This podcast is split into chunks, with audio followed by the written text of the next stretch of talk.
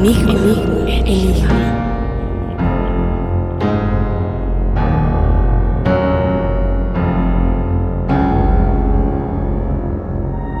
Bienvenidos, bienvenidas, bienvenidos a este espacio de confianza en su nuevo formato Enigma. Recordemos que ya somos un podcast y que nos podemos escuchar acá en Spotify. Y pues nuestras redes sociales, como no, EnigmaSem en Facebook e Instagram. Y una vez más, contento de estar en este panel muy completo, ¿no? Empecemos con la siempre sonriente Pam. Pam, ¿cómo estás? Muy emocionada, muy feliz porque hablamos de temas importantes en la vida aquí, en, en Enigma. Ya es viernes, ¿no? Me siento Aparte. jueves. Ah, bueno, ya, el día que sea. Me se Todo siente es igual. viernes. Se Todo es igual en viernes. Mario, que ya acaba de hacer su primera participación en este episodio. ¿Cómo estás, Mario?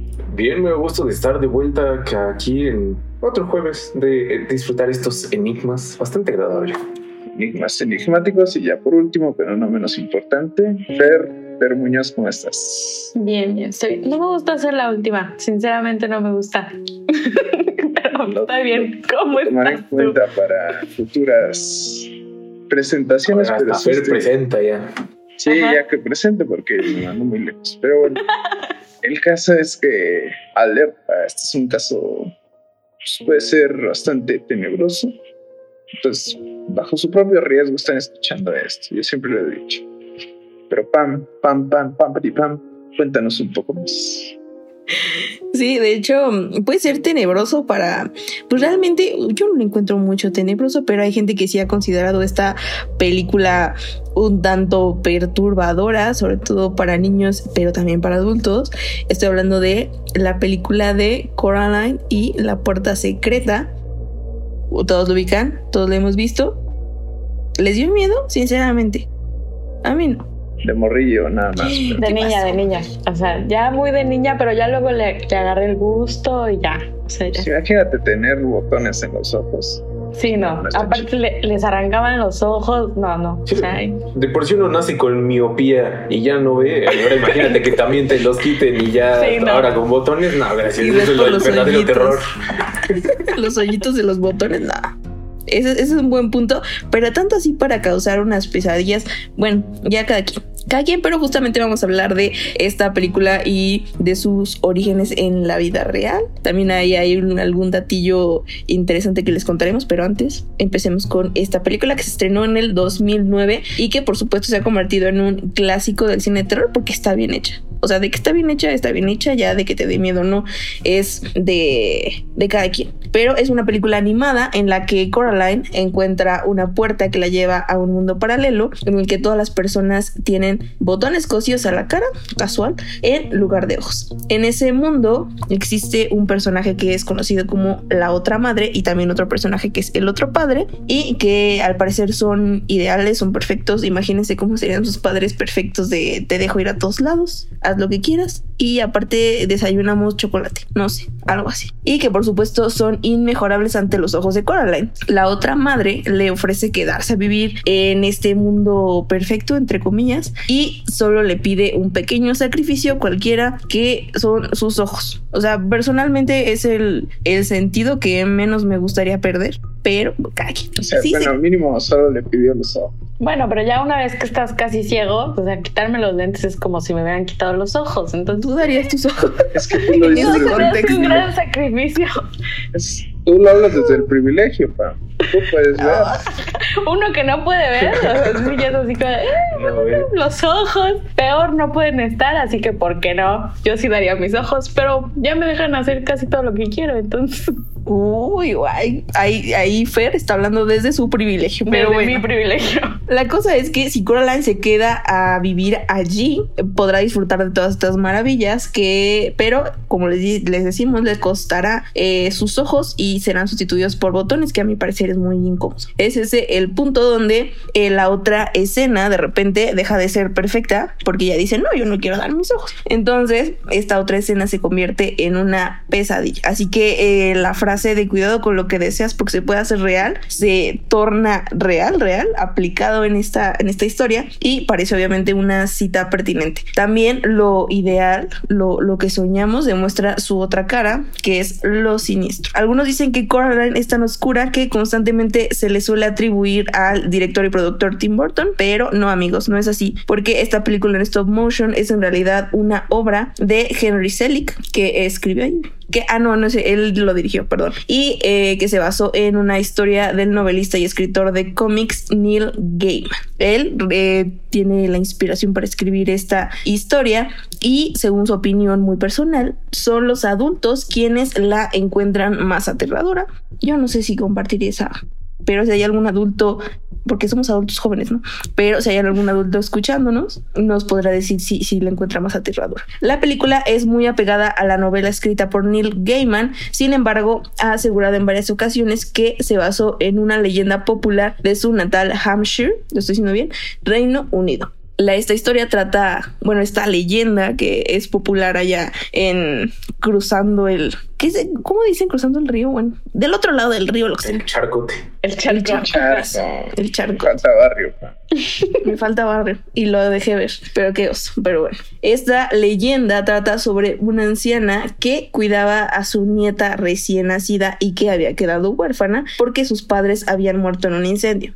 La anciana sobreprotegía a la niña por temor a perderlo y que pues se puede comprender al grado de que sus vecinos jamás habían visto a esta pequeña salir a jugar. La anciana comenzó a levantar sospechas por esta crianza radical y varios niños se organizaron para entrar una noche a, la mansión, que al parecer vivía en una mansión la, la señora.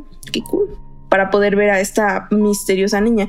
Sin embargo, los niños se encontraron muy contrariados al no ver ningún indicio infantil en la casa, únicamente vieron una cuna. Al acercarse a ella descubrieron horrorizados que había un cadáver quemado de un bebé con botones cosidos en la cuenca de los ojos. ¿Ves por qué tengo miedo? O sea, el primer paso es que te quiten los ojos, el segundo que te quemen. Es que está más feo. ¿Qué, está es- más feo? Me pregunto. ¿Eh? ¿Me No, dijiste eh, que qué está más feo? No, eh, no, no es pregunta. Estoy diciendo que está más feo que te quemen. Ah, ah, Pero yo pensé, también- Uy, perdón, es que sus ojos, ¿no? Yo creo que aquí que la lo- quemen con ojos que sin ojos, pero bueno, está bien. aquí dolería más, sinceramente. Que O sea, te quiten los ojos. Que te quemen con ojos sin ojos, te, te duele lo mismo. Me duele. Que quemen, ¿sabes? No, o sea, sí, pero. te estás Ay, bueno, quemando, no te estás pasando nada en los ojos. les voy a seguir contando. No voy a entrar en un debate. Pero bueno. Rápidamente concluyeron que la niña tampoco había sobrevivido al incendio que en el que habían muerto sus padres. Sin embargo, eh, su abuela se había aferrado a su cuerpo en una completa demencia. Qué mala onda, pero pues pobrecita señora. Tras contarle a los niños a sus padres, ellos mandaron recluir a la anciana en un hospital psiquiátrico. Qué mala onda pero pues, tal vez lo necesitaba. La anciana quería llevarse una muñeca al hospital asegurando que en ella habitaba el alma de su nieta. Esto, lo que sí ahorita me pareció un tanto exagerado, que ya le, le quisieron meter salsita al tema, pero ustedes juzgarán. Eh, se, se dice también que se encontraron muchos libros y artículos relacionados a la brujería y magia negra. Lo más aterrador fue que debajo de la casa encontraron restos de una niña, otra niña, que había desaparecido hace ocho años, pues al parecer la anciana intentaba transferir el espíritu de su nieta al cuerpo de esta niña. La anciana, cabe recalcar que preguntaba insistentemente por esta muñeca de trapo que también se había encontrado en la escena del crimen. Esto es la, la parte que digo, ay, ya, ya casi la quieren hacer asesina serial a la pobre señora que nada más había aferrado. ¿Qué opina? Nada más, ¿no? Este. pues, ¿Has visto Chucky? Yo creo que sí es capaz. La, la señora se ve, se ve turbia, no la conozco. Nunca la voy a conocer. Pero en mi imagen se logró hacer lo que la prensa y la policía quiso y sí, sí la veo como alguien tenebrosa. Mató a una niña, o sea, No la mató. Bueno, yo es lo que digo que ¿De ya parece muy. Yo solo digo que este ya se ve muy, se ve muy, ay, sí, encontraron el, el cadáver de su nieta y además el cuerpo de ocho niños que quería matar. O sea, pero bueno, ya Puede que le hayan exagerado un poquito, porque siempre sucede, o sea, la prensa siempre es así como de no, y luego le arrancó el corazón así, le abrió el pecho, así. Exacto. O sea, suele pasar. se van luego, luego con los rituales eh, un tanto de magia negra y, Ajá. y es como de, ándale pues. Ahora, Neil Gaiman, el, el que escribió esta historia que se basó en la leyenda, afirma que el hijo de la mujer, de la anciana, y la esposa sí murieron en este incendio y justo cuando estaban, cuando la casa se quemaba, la anciana logró rescatar a, a su nieta de entre las llamas, aunque pues ella pensó que estaba viva y que por eso se aferró, pero pues no, realmente. Entonces, una historia triste, me parece. ¿Ustedes qué dicen? Oye, qué opinadores andan, Sí, ¿eh? sí, no, o sea, te iba a decir, pero, pues, o sea, tú quieres que en un segundo ya te tenga una opinión formulada y no. Lo estamos sí. analizando. Estoy lo estamos analizando. analizando. Yo, yo te digo que la verdad eh, sí es triste, por señora, pero pues también, también hizo sus cosas, no justifico, ¿no? Y, o sea, yo no tengo nietos, no tengo hijos, pero si los tuviera, no los quemaría. Ni Pero ella trataría no los Ella no los quemó, O sea, ni- se está haciendo otra ni película. trataría de, de, de cambiarte la- el alma a alguien más, no. Yo soy alguien muy Bueno, re. es que tomemos en cuenta que primero se muere su hijo junto con su ¿qué es? ¿No era? Sí, es nuera, ¿no? Sí, eso no era. Eso- Ajá. Sí, sí. Entonces, perder un hijo, yo me imagino, no puedo hablar porque gracias a Dios no tengo hijos, todavía no me toca. Este, es, algo así. muy fuerte, exacto. Es algo muy fuerte. Entonces dices, bueno, perdí al hijo, por lo menos me quedó una nieta, pero la nieta también estaba muerta. Entonces, imagínate el trauma que le pudo haber causado a la señora. Sí, no justifico que haya querido supuestamente cambiar el arma de su nieta a otra niña, no. Pero entiendo parte de su dolor. Sí, o sea, ya tal vez les digo si necesitaba que la llevaran un manicomio, pero yo creo que ahí sí le ensalzaron la, la historia con lo de la niña, que pues, realmente no hay mucha evidencia, nada más fue mencionado en un artículo, no en todos, entonces, pues ahí. Quisieron, quién sabe, ya, si alguien tiene más datos que confirmen esta teoría de que ya la, la anciana estaba metida en magia negra, pues avísenme. Ahora vamos a hablar de este otro personaje que es la otra madre, que según Gaiman se inspiró parcialmente en una extraña historia de la autora victoriana Lucy Clifford que se titula La Nueva Madre. Este cuento de Clifford se ha vuelto a contar en colecciones de folclore como El tambor de la pera y Alvin Schwartz lo renombró como El tambor. En su libro esta historia sí está muy tenebrosa, la verdad, pero son historias. Eh, eh, lo renombró en el, tam el, tambor en su recopilación de historias de miedo para contar en la oscuridad. La historia original narra la vida de dos hermanas, Blue Eyes y Turkey, qué bonitos nombres. Un día, mientras están fuera, la hermana conoce, las hermanas conocen a una chica extraña con un instrumento aún más extraño. Ella lo llama Peer Drum, Peer Drum, no sé, no estoy, no sé.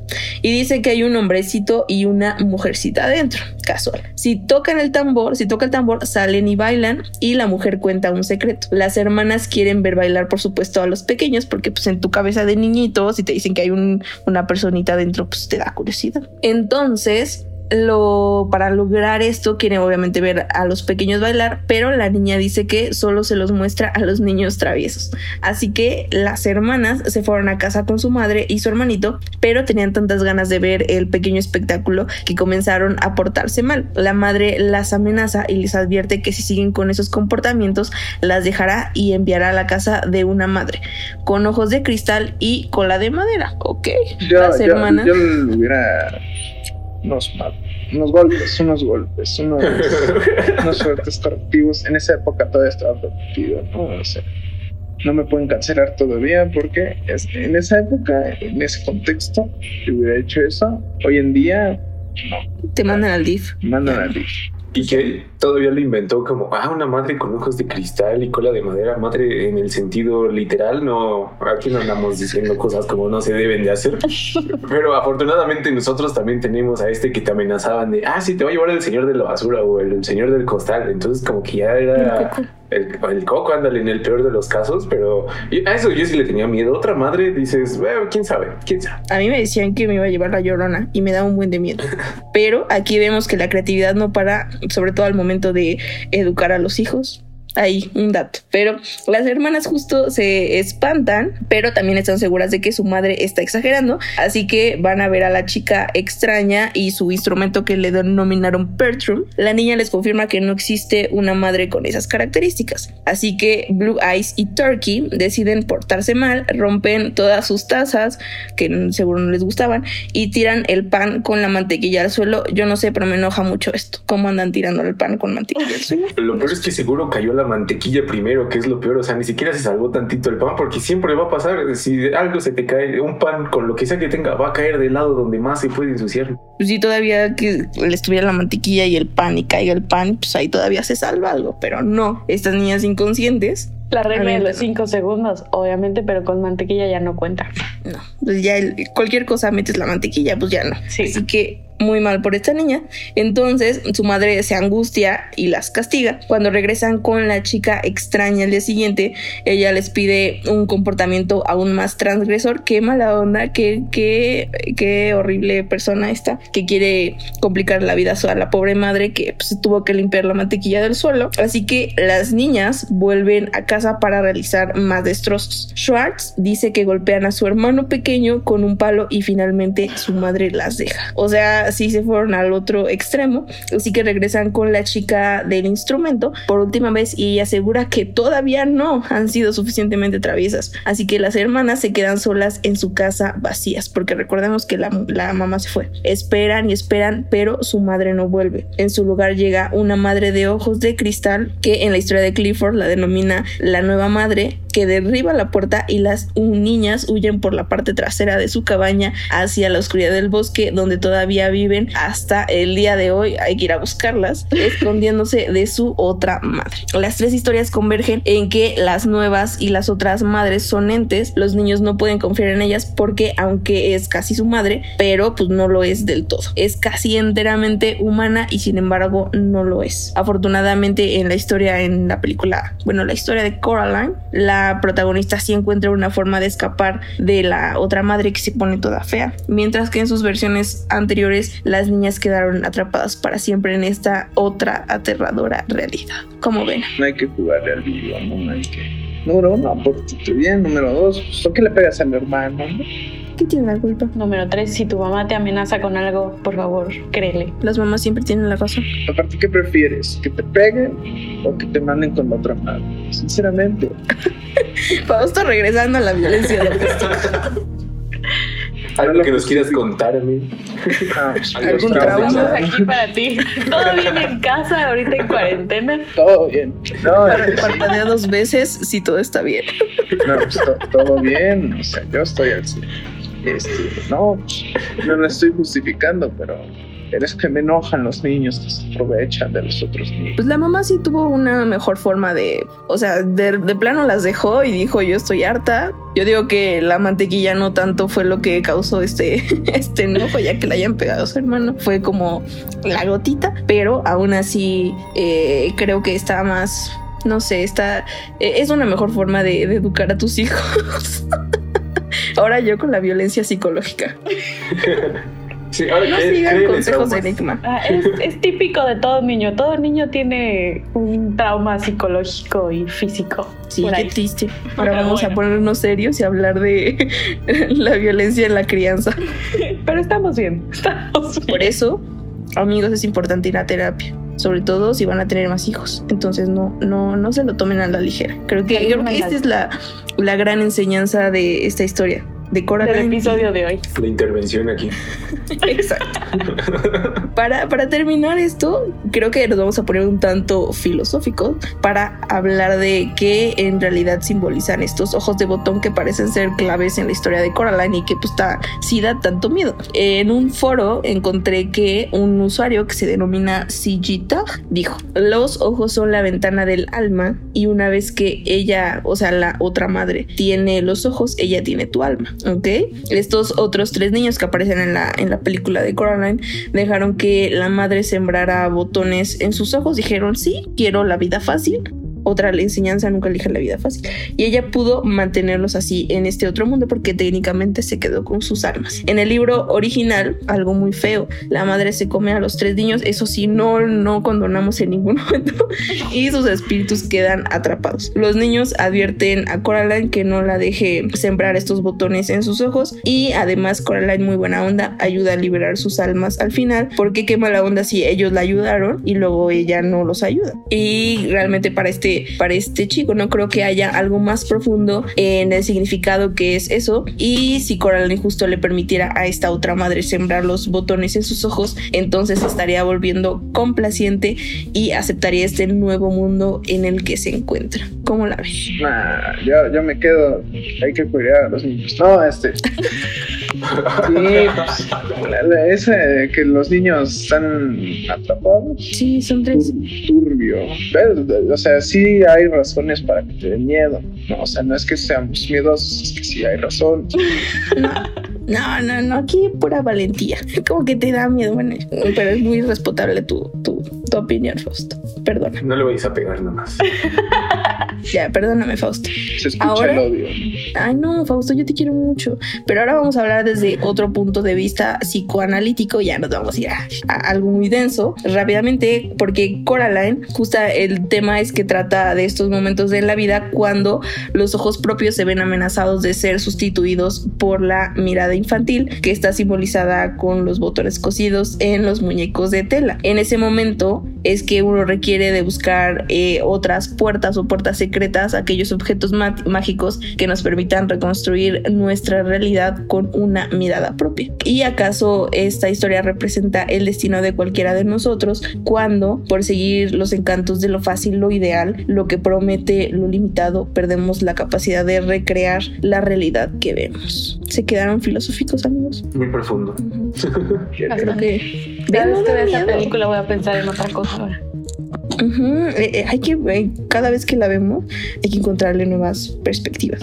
Entonces, ¿ustedes con qué se quedan? ¿Con el punto de vista psicoanalítico o con el, eh, el de que los ojos son la ventana de la Está más bonito el de los ojos en la ventana. del- Prefiero eso. Fer? No sé, yo creo que un conjunto de los dos, porque sí he escuchado esa frase de que los ojos son la ventana del alma y muchas veces eh, hacemos cosas que para nosotros son más fáciles y perdemos como esa, ese lado infantil, ese lado puro de nosotros por hacer las cosas más fáciles. Entonces me gusta como una combinación rara de los dos. Habrá que preguntarle ahí al, al autor. Mario, ¿tú qué dices? Yo creo que de un lado muy racional, creo que sí me quedaría con el punto de vista psicoanalítico porque está muy profundo. O sea, muchas veces nuestro cerebro de alguna forma se defiende y siempre te hace ahí esas ilusiones y entre lo del psicoanálisis y todo lo demás para que tu realidad se mantenga lo más coherente posible y que no colapses ante cualquier cambio. Así que creo que yo me quedaría con ese. Me gustaría que fuera una mezcla, pero al final creo que lo que más me lleva siempre es este lado racional psicoanalítico. Buen punto. Encontrar como el, el- Realmente todo se reduce a que todo es subjetivo y realmente cada quien le da la interpretación que quiere. Y por supuesto no tiene que ser igual al del autor, pero esto es todo por el capítulo de hoy. No se olviden seguirnos en arroba enigmas en Facebook e Instagram y pues nos escuchen ahí en Spotify en formato podcast. Muchas gracias. Adiós.